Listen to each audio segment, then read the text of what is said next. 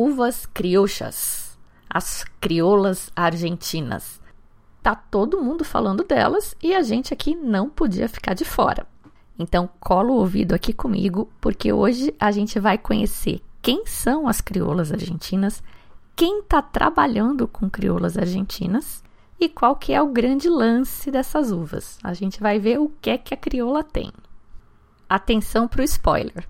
Obviamente que los que están más curiosos y más ávidos de entender este tipo de productos son los jóvenes, que buscan, no buscan marcas, sino buscan experiencias.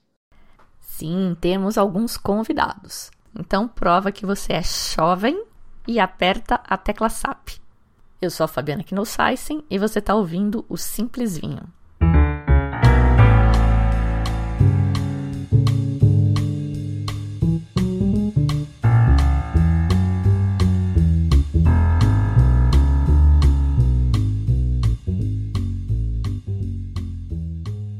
Muito bem. Essa canja que você ouviu na abertura do episódio foi o Hector Duriguti, da Duriguti Winemakers, e ele vai aparecer bastante aqui hoje, juntamente com outros produtores, porque esse trabalho com uvas crioulas é essencialmente uma coisa filosófica. Começou com produtores pequenos e independentes, como o próprio Hector fala algumas vezes durante a nossa conversa, mas é tão legal e está chamando tanta atenção que até a Catena entrou nisso agora. Mas o que são essas tais uvas crioulas? As uvas crioulas argentinas, bien. Esse é o Norberto Paz, da Passo a Passo Wines. Son las uvas que, a través de cruzamientos natu naturales, principalmente de uvas europeas, dieron origen a lo que son las uvas propias, autóctonas, digamos, de Argentina. ¿Sí? Então, bem curto e grosso, são variedades de uvas que nasceram na Argentina e que só tem lá. E aí o que, que eles fizeram? Foram estudar esse negócio. A través de estos estudios genéticos por parte del Instituto Nacional de Tecnología Agropecuaria, eh, resumidamente INTA, se pudo determinar correctamente cuáles son las verdaderas uvas criollas, o sea, únicas de Argentina. En este estudio determinado se llegaron a descubrir casi 100 variedades de uvas criollas, ¿sí? Pero las que son, digamos, eh, con aptitudes enológicas son pocas. Ou seja, são muitas uvas crioulas, mas poucas são boas para vinho. A crioula argentina mais famosa e que desfruta inclusive de um mercado internacional é a Torrontés. A gente já fez um episódio inteiro sobre ela e eu ouvi de novo para gravar esse aqui agora e tá muito legal. O som era meio ruim, porque eu não sabia mexer direito ainda, mas o conteúdo estava bem legal. E ainda de quebra de gorjeta tem a Jenny Murray para matar a saudade. Apesar de ser a mais famosa, a Torrontés nem é a crioula mais plantada da Argentina, mas é uma delas. Para surpresa de provavelmente zero pessoas, a mais plantada na Argentina é a Malbec, com 22,5% da área cultivada, mas a segunda uva mais plantada é uma crioula. É a uva cereça, com 12%. Um pouco mais aí do que a metade da área de Malbec. Mas se a gente somar as quatro crioulas mais plantadas, a gente supera a área de Malbec. Elas totalizam 26%. Essa estatística é do Instituto Nacional de Vitivinicultura, ano 2022, tipo ontem. Só que a gente não ouve, ou pelo menos não ouvia falar muito delas por causa desse baixo potencial enológico que o Norberto comentou.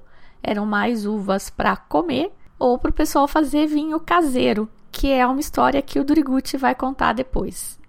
Ou seja, os vinhos produzidos a partir das uvas crioulas não são em nada parecidos com um Cabernet Sauvignon, um Pinot Noir, um Syrah ou mesmo um Malbec que é o que se entendia até outro dia, que era a demanda do mercado, e provavelmente era mesmo e ainda é em grande parte. Mas alguns paladares mais curiosos, como o Hector comenta, especialmente dos jovens, né, estão procurando essas coisas diferentes. E não é só o diferente pelo diferente. Esses vinhos têm, em geral, menos álcool, o que é uma tendência, seja por razões de saúde, né, gente mais fitness, e porque os vinhos tradicionais estão ficando cada vez mais alcoólicos. Por causa do aquecimento global, está cada vez mais difícil você produzir um vinho com menos de 15% de álcool. Embora o produtor brasileiro esteja adorando essa nova onda de vinhos mais alcoólicos aqui no Brasil, porque aqui isso não acontecia até cinco anos atrás, era quase impossível. Aí aconteceu em 2018, aconteceu em 2020 e antes disso tinha acontecido em 2005 só.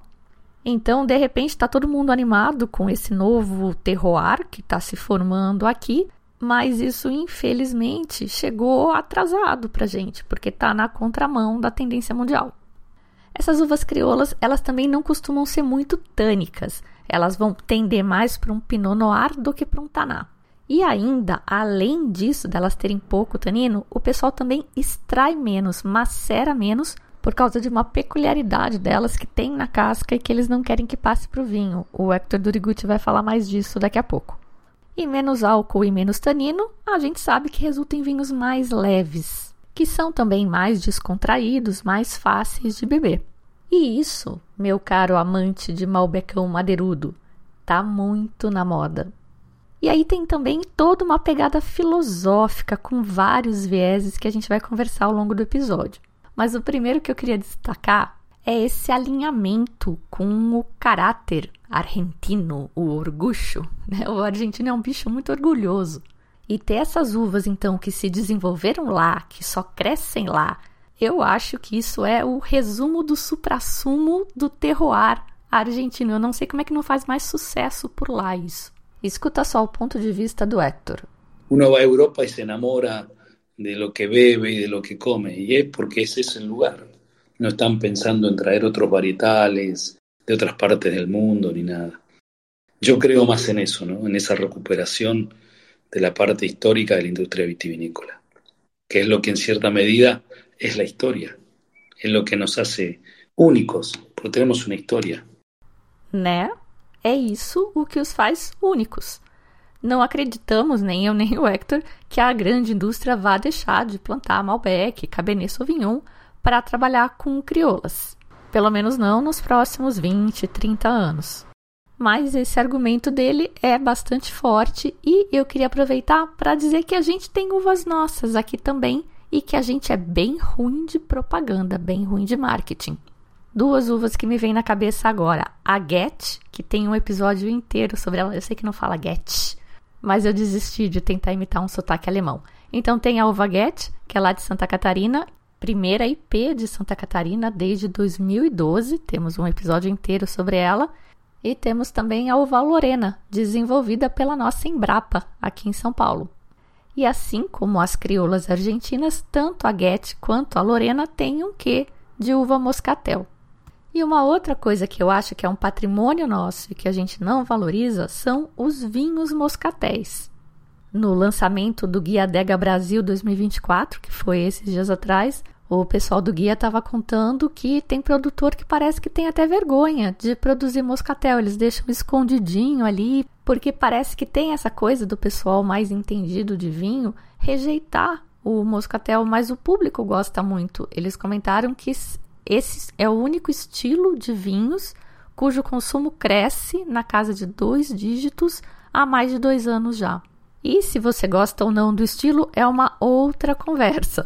Mas são vinhos, na maioria das vezes, bem feitos, que tem tudo a ver com o nosso terroir, com o nosso clima quente e são baratos. E olha, alguns, quando envelhecem, ficam sensacionais. Mas voltemos às crioulas argentinas, que é o nosso tema de hoje. Se vocês lembrarem, eu comecei a falar de crioulas no episódio sobre a Pinot Grigio, porque tinha a questão, né? É uva branca ou não, né? Cinza ou rosada, que enfim acabou sendo a minha conclusão. E aí surgiu a questão também, mas Pinot Grigio é uma variedade? Porque, segundo Jamie Good, é um clone de Pinot Noir. Pinot Noir, Pinot Blanc, Pinot Grigio, Pinot Meunier é tudo a mesma variedade, diferentes clones. E aí a pergunta evoluiu, né? Porque Pinot Noir, Pinot Grigio, Pinot Blanc são uvas tão diferentes, como é que pode ser a mesma variedade? Então daí você pega esse é o clone A de Pinot Noir, este é o clone B de Pinot Noir, e este clone C, na verdade, não é Pinot Noir, é Pinot Grigio ou Pinot Blanc. Como é que se define quando deixa de ser um clone da mesma variedade e passa a ser uma outra variedade? A boa notícia é que eu consegui uma resposta bem convincente para a parte técnica dessa pergunta. E, se eu não me engano, acho que foi na década de 70 ou de 80, onde na França eles fizeram, é, coletaram material de 50 variedades e dentre essas daí, consideradas variedades, estavam as Pinots, né? Então, Pinot Gris, Pinot Meunier, Pinot Ereta, Pinot Noir, Pinot Blanc. E o, o que foi percebido é que o genoma dessas Pinots é, é o mesmo. Ou seja, não houve um cruzamento para criar essa Pinot Blanc, Pinot Noir, Pinot Meunier e Pinot Ereta. O que houve foi uma mutação. Então, como houve uma mutação e não um cruzamento, o genoma é o mesmo, então elas não são consideradas variedades, e sim clones. Esse foi o Frederico Novelli, ele é engenheiro agrônomo e consultor do projeto do Maurício Rios, que é padrinho do Simples Vinho e foi quem fez a intermediação aí para essa resposta. Maurício está produzindo vinhos de dupla poda em Minas Gerais. Então, tecnicamente, só é outra variedade quando muda um dos progenitores. Mas a gente, no mundo do vinho, se dá a licença poética de chamar Pinot Noir de uma variedade, Pinot Blanc de outra, Pinot Gris de outra. E essa licença poética, como o próprio nome indica, não tem nada de técnico. Pode ser por causa da cor da casca ou outras características, aí, como no caso da Pinot Noir para Pinot Blanc, mas, no caso das crioulas, olha que interessante. As principais crioulas argentinas, como eu disse, tem várias, eles estão mapeando, estão estudando ainda, mas as principais que eles já identificaram são crioula grande e cereza, que são rosadas ou mais para tintas, e a torrontés e a Pedro Jiménez, que são brancas. E todas elas têm os mesmos progenitores. São frutos da cruza da Listan Prieto com a Moscatel de Alexandria. A Listan Prieto é uma uva originária, muito provavelmente das Canárias, Ilhas Canárias, na Espanha, e trazidas durante a época da colonização, porque os caras faziam um pit stop ali nas Canárias para vir para cá, para as Américas depois. Essa uva na Argentina ganhou o nome de crioula chica, no Chile eles chamam de uva país e nos Estados Unidos é a uva mission. E desta feita, a engenheira aqui oficialmente desiste de tentar achar uma explicação objetiva que diferencie ou que defina uma variedade de uva. Vamos falar dos vinhos então, que é o que interessa. Vinho de Torrontés, imagino que a maioria conheça, é bem popular, bem fácil de encontrar e para mim deixa bastante claro nos aromas que é filho de moscatel. Pedro Jiménez nunca provei nenhum vinho, não conheço. Nos vinhos de cereça e de crioula grande, eu já não encontro esse aroma. Vamos então começar a falar dos vinhos agora, mas antes eu queria falar das importadoras que trazem esses vinhos aqui para o nosso mercado. Porque é claro que você pode pesquisar por conta própria, ir lá e comprar, mas no geral não é isso que você vai fazer, você vai comprar ele por aqui. Porque mesmo que você more perto da fronteira, e eu tenho um sobrinho que mora perto da fronteira, então ele se abastece todo mês, não é esse tipo de vinho que tem na fronteira. Não é esse vinho que o contatinho do WhatsApp traz. Então, se você não quiser tomar só aquele vinho, que todo mundo sabe qual é, não vou falar o nome, e ainda correndo o risco de ser falsificado, você precisa valorizar o trabalho desses importadores que garimpam essas pérolas, essas coisas diferenciadas e trazem aqui pra gente coisas que a gente às vezes nem sonha que existem, porque a Argentina, no fim das contas, está aqui do lado, a gente ouve mais coisas, notícias chegam mais aqui. Mas um semilhon rosé da África do Sul, por exemplo, quem já tinha ouvido falar em semilhon rosé? Semilhon é uma uva francesa de Bordeaux branca, branca branca, ela não é nem esquizofrênica que nem a Pinot Grigio, que é meio rosada. Só que na África do Sul, para onde ela foi levada e onde ela já foi muito plantada no passado, ela meio que aclimatou ali, tropicalizou e escureceu a casca, mutou. Eles acreditam que seja devido à incidência de luz solar, mas também tem a ver com a idade. Eles têm vinhas muito velhas lá, coisa pré-filoxera. E mesmo lá tem pouco. Depois pesquisando eu descobri que na Austrália eles conseguiram algumas mudas também. E ela nem todo ano ela fica rosada, tem ano que ela sai branca, é uma coisa de louco. E a Wines for You foi lá achou esse vinho e trouxe para gente. Então, se a gente quiser que eles continuem fazendo esse serviço, a gente tem que valorizar, né? A For You Wines, que foi patrocinadora aqui do podcast, que fazia um trabalho lindo, a gente perdeu. Chega, passei minha mensagem já. Vamos falar dos vinhos. Y vuelvo y te repito, todo eso lo están haciendo los enólogos hoy, que son independientes, que tienen una mirada de revalorizar lo que hicieron los abuelos. No es una fábrica, son productos artesanales. Tienen esencia, tienen alma, tienen vida, tienen corazón. Esse foi o Hector Duriguti. A gente vai começar falando dos vinhos dele. Mi nombre es Héctor Duriguti. Eh, yo soy el fundador de Duriguti Family Winemakers. Soy enólogo. Soy la primera generación en la familia haciendo vinos. Tengo un socio que también es enólogo, que es mi hermano Pablo. Somos una familia de pequeños viticultores em Argentina, interpretando distintos terroirs. Duriguti é um projeto familiar, eles começaram em 2002 com 3 mil garrafas só. Hoje em dia eles produzem já 600 mil garrafas, então eles fazem vinhos tradicionais, entre aspas, também, né? Malbec. Eu lembro que eu conheci um Petit Verdot muito bom na primeira vez que fui a Mendoza. Eles estão em Las Compuertas, que é relativamente perto da cidade de Mendoza, e é uma das regiões mais tradicionais na produção de vinho, porque é um lugar que tinha água, né? Mendoza é um deserto, eles construíram esse açude, essas comportas, então o pessoal se estabeleceu por lá e começou a cultivar. E uma grande paixão deles, como o Hector já falou no começo do episódio, é justamente recuperar esses vinhedos antigos. E aí estão incluídas as crioulas, mas não só elas. Charbono, Cordisco, Lambrusco, Bonamico, Bequinhol, Maticha, que é uma uva do Marrocos. Todas essas uvas estão na Argentina, há vinhedos dessas uvas na Argentina e tem um pessoal garimpando, não só os Duriguti também. Sim, sim. Hay, hay muchos chicos altos, Marcos Nivens y Germán Macera. Hay, hay, hay gente que está mirando estas cosas. Y fíjate que todos los que nombraste son enólogos independientes, no pertenecen a grandes estructuras de bodega. ¿Por qué? Porque te empezás a salir de una parte industrial, súper comercial, y empezás a encontrar una filosofía de vida, cómo vos vivís, qué es lo que vos sos y qué es lo que querés representar. Esse trabalho de descobrir e resgatar essas variedades lá pela Argentina também é super interessante e eu acho que rende um outro podcast. O tema de hoje são crioulas. Con uvas criollas tengo dos. Tengo el de criolla chica en Proyecto Las Compuertas y después tengo uno que es criolla, que es una mezcla de criollas en cara sucia. E é claro que ele não começou trabalhando com crioulas. Ele nem é de família produtora tradicional, ele é o primeiro da família dele a trabalhar com vinhos. Ele começou trabalhando para os outros com vinhos tradicionais, mas hoje em dia é um influenciador, um criador de tendências.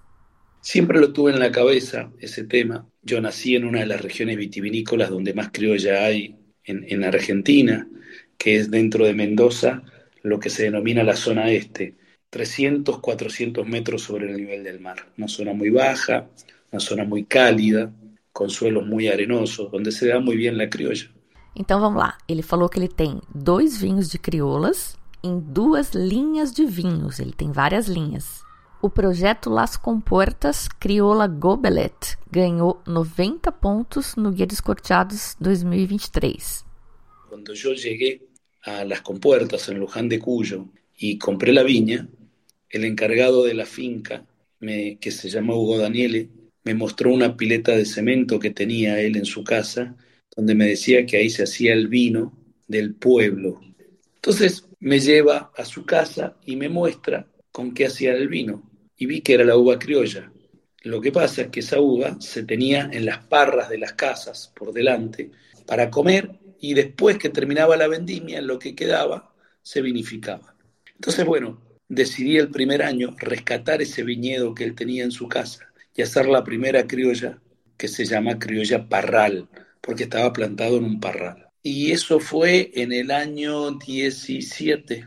Parral, vocês conhecem, é o esquema de organizar as videiras que elas ficam parecendo um gazebo, né? Fica no alto, fica uma cobertura. A videira é uma trepadeira e se você não organizar por onde ela vai trepar, ela vai fazer o que ela quiser, vai ficar por todo lugar.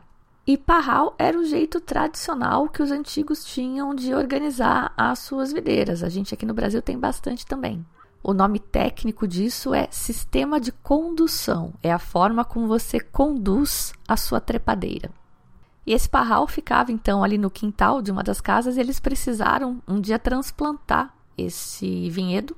Moveram então os pés de uva, mas não organizaram no sistema de parral, eles deixaram no sistema gobelet, que é o jeito ancestral aí que eles produziam uvas, é também chamado de arboleto na Espanha, pessoal chama sistema em vaso, que é basicamente deixar a videira isoladinha ali, cada uma uma árvorezinha.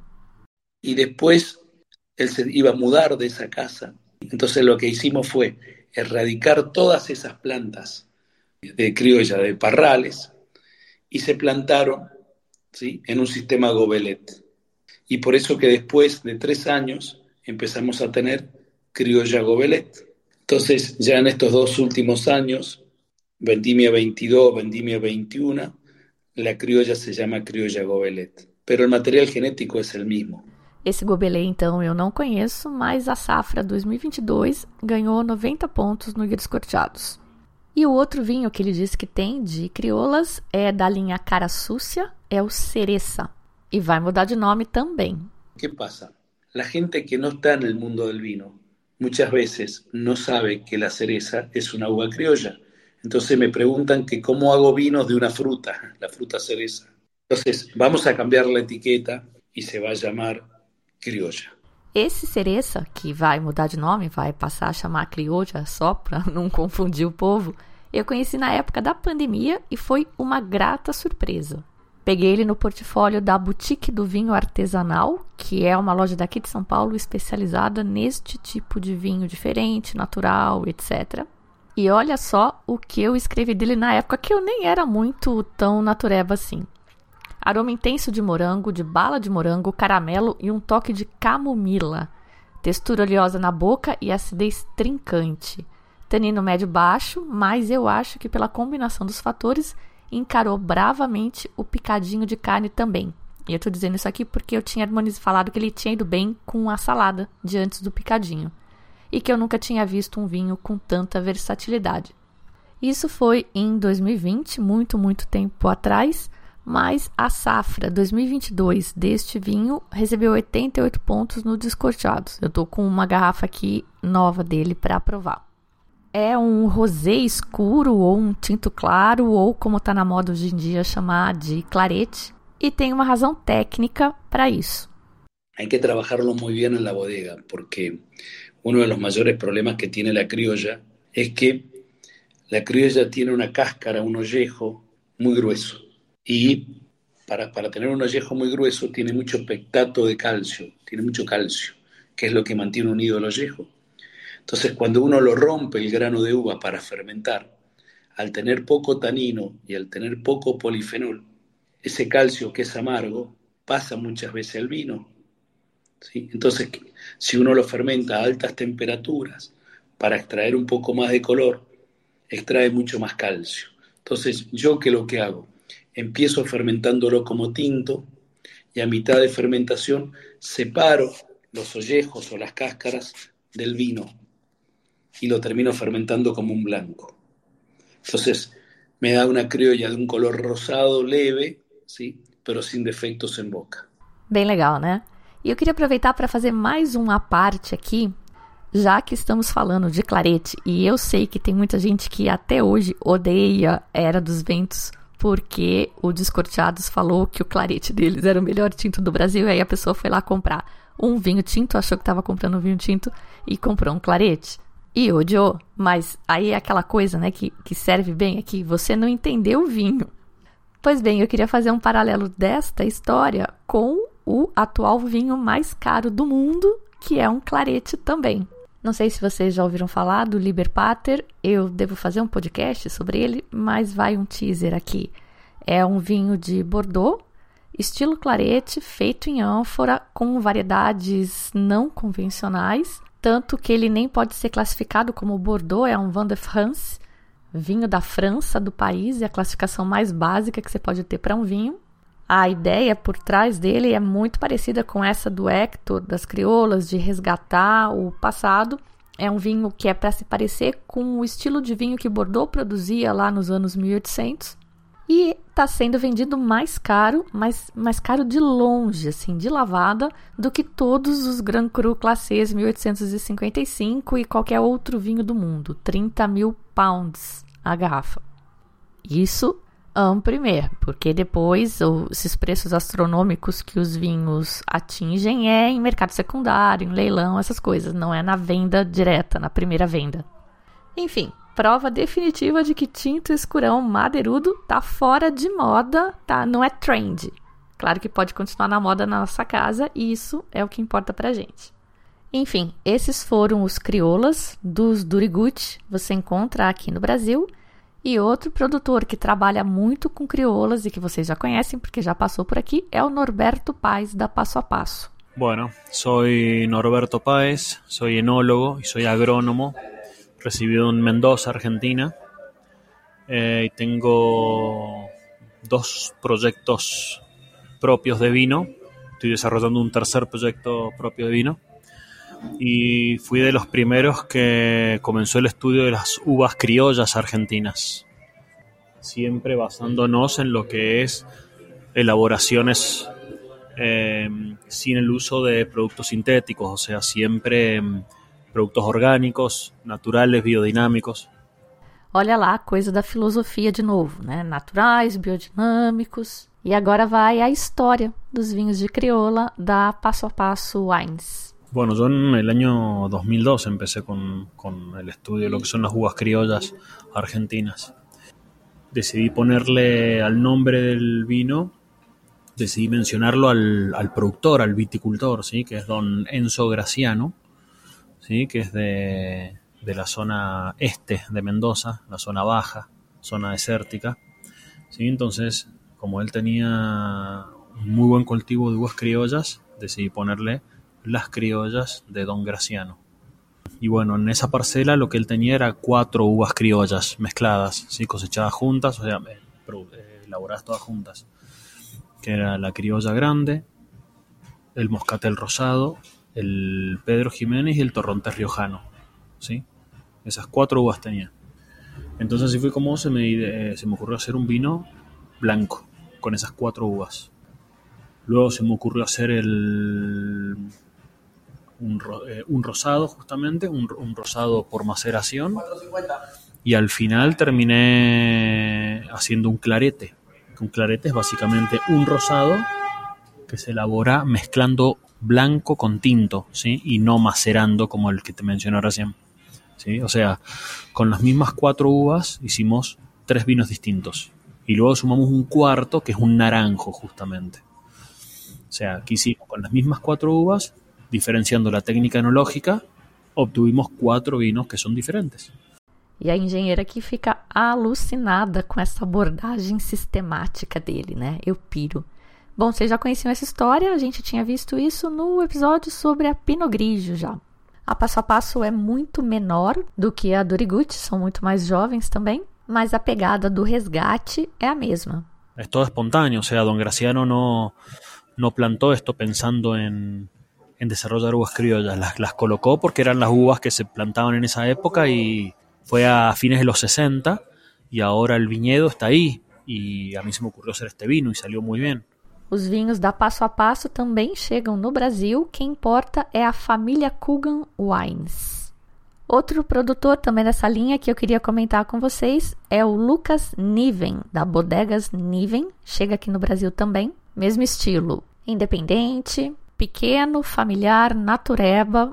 Eu não falei com ele, mas essa é uma breve apresentação dele feita por ele mesmo no Instagram.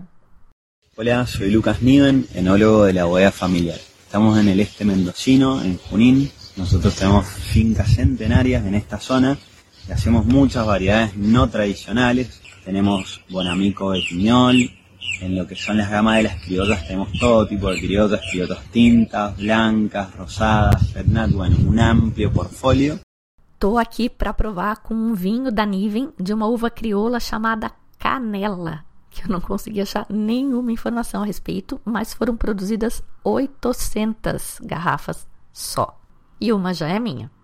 Matias Morcos é outro que chega aqui no Brasil também. Quem traz é a Lavinheria. Matias é super novinho, não consegui gravar com ele, mas a gente conversou numa outra vez que ele esteve aqui.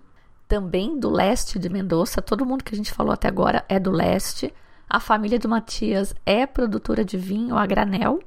E ele tem o projeto pessoal dele e ele disse que ele começou isso porque queria convencer os amigos dele, jovens como ele, ele está na faixa dos 20 baixos, e ele queria convencer os caras a beberem vinho, porque eles não bebiam vinho, os jovens. Então ele tem um crioula puro, de crioula tica, chama crioula o vinho, mas ele tem um que chama Tinto de Leste, que é um blend, tem várias uvas, inclusive crioula e bonarda, que é uma uva também bastante plantada na Argentina, mas fica meio encoberta ali na sombra da Malbec. É um vinho delicioso, gosto muito desse tinto dele. Os dois, tanto o Crioula como o Tinto de Leste, 91 pontos descorteados 2023. E com 90 pontos descorchados, que também não é nada desprezível, ele tem um vinho laranja de moscatel roçado, que é uma variedade crioula também, mas com um pedigree aí um pouquinho diferente. Ela é filha do cruzamento espontâneo da Listan Preto, ou a crioula tica, e Moscatel de Alexandria, como todas as outras crioulas que a gente viu, mas também Muscat a Petit Grain e uma tal de Heptáquilo, que eu nunca tinha visto na minha vida. E bem, é claro que tem muito mais produtor trabalhando com uvas crioulas na Argentina. O cenário vitivinícola por lá é animadíssimo, agitadíssimo, super produtivo e criativo, adoro. Outro dia mesmo provei, até pesquisando para o podcast, né? Porque isso é trabalho. Provei dois vinhos de crioula, um tinto e um branco, é, chamados Vamos de Parranda. Muito gostosinhos. Aliás, nunca provei um vinho desses diferentões que fosse ruim, que fosse mal feito. Eles são diferentes, não adianta você ter expectativa de um Cabernet Sauvignon, porque você vai ficar frustrado, são diferentes, mas são muito bem feitos e, honestamente, muito melhores do que muito Cabernet Sauvignon ruim que eu vejo por aí. Mas como eu sei que isso também para muita gente é uma quebra de paradigma muito importante, violenta, para quem tiver curioso, mas quiser se aventurar neste novo mundo, vou dar aqui agora uma dica que não tem erro. Catena. Hola a todos, soy Oriana Zamora y tengo el placer de compartir con ustedes un poquito del proyecto La Marchillana. La Martigiana é o nome dessa linha de vinhos com essa viés mais natureba. O nome faz referência a Marte, na Itália, que é a região de origem da família Marte, fica ali meio no centro da bota, perto de Roma. E esse estilo de vinificação roots seria uma homenagem ao Nicola Catena, que é o avô do Nicolás Catena Zapata e que chegou em Mendoza em 1898, vindo de Marte, na Itália. E, como todos os outros imigrantes aí, ou quase todos, enfim, ele fazia vinho em casa com as uvas que ele tinha no parral lá do quintal dele e fermentava em ânforas, sem produtos enológicos, blá blá blá. E é dessa forma que eles procuram fazer o vinho hoje. Então, com uvas crioulas, na verdade, são três vinhos: tem um de crioula grande, um bonarda e um malbec. Nuestros vinos naturales son muy frescos, ligeros, con una linda textura y un gran potencial aromático.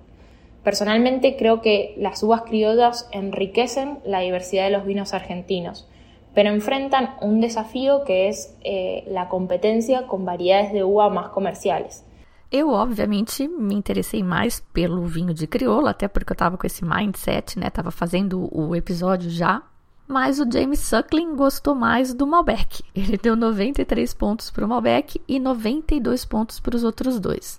Todos eles são feitos da mesma forma, né? Ânfora, fermentação com leveduras indígenas, envelhecimento em ânfora sem agregado de sulfito.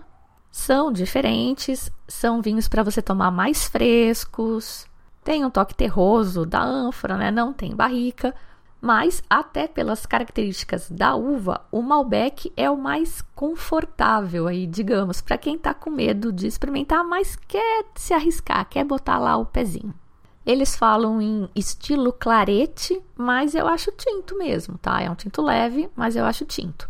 E a enóloga é a Oriana Samoria, que é essa minha convidada do episódio de hoje.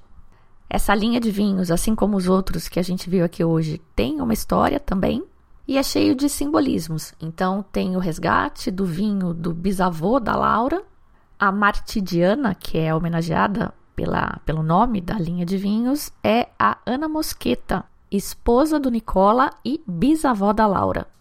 O rótulo também é evocativo de rótulos antigos. Ele dá a impressão de um rótulo antigo. Os do Duriguti também são assim. Todo desenhado, colorido, pro nosso padrão hoje é uma coisa meio poluída até, mas eu achei que tem super a ver com a proposta. Uma curiosidade que eles comentaram quando eles apresentaram os vinhos é que essas ânforas usadas nessa vinificação são as do Instituto Catena, eram ânforas de pesquisa, são produzidas pouquíssimas garrafas, portanto, e tem mais um branco aí dessa linha, só que ele nem chega no Brasil. E muito bem, estão todos apresentados então as crioulas argentinas e até a uma crioula sul-africana aí entre aspas. Espero que se animem a aprovar, não se esqueçam de manter a mente aberta e vou deixar aqui um recadinho da Oriana para quando vocês provarem qualquer vinho de crioula. Recuerden que están saboreando no solo un vino, sino una historia, una cultura y una pasión que trasciende generaciones. Salud. É isso. Vinho é história. Eu sou a Fabiana Knossaisen e vou ficando por aqui com o Simples Vinho. Tchim, tchim.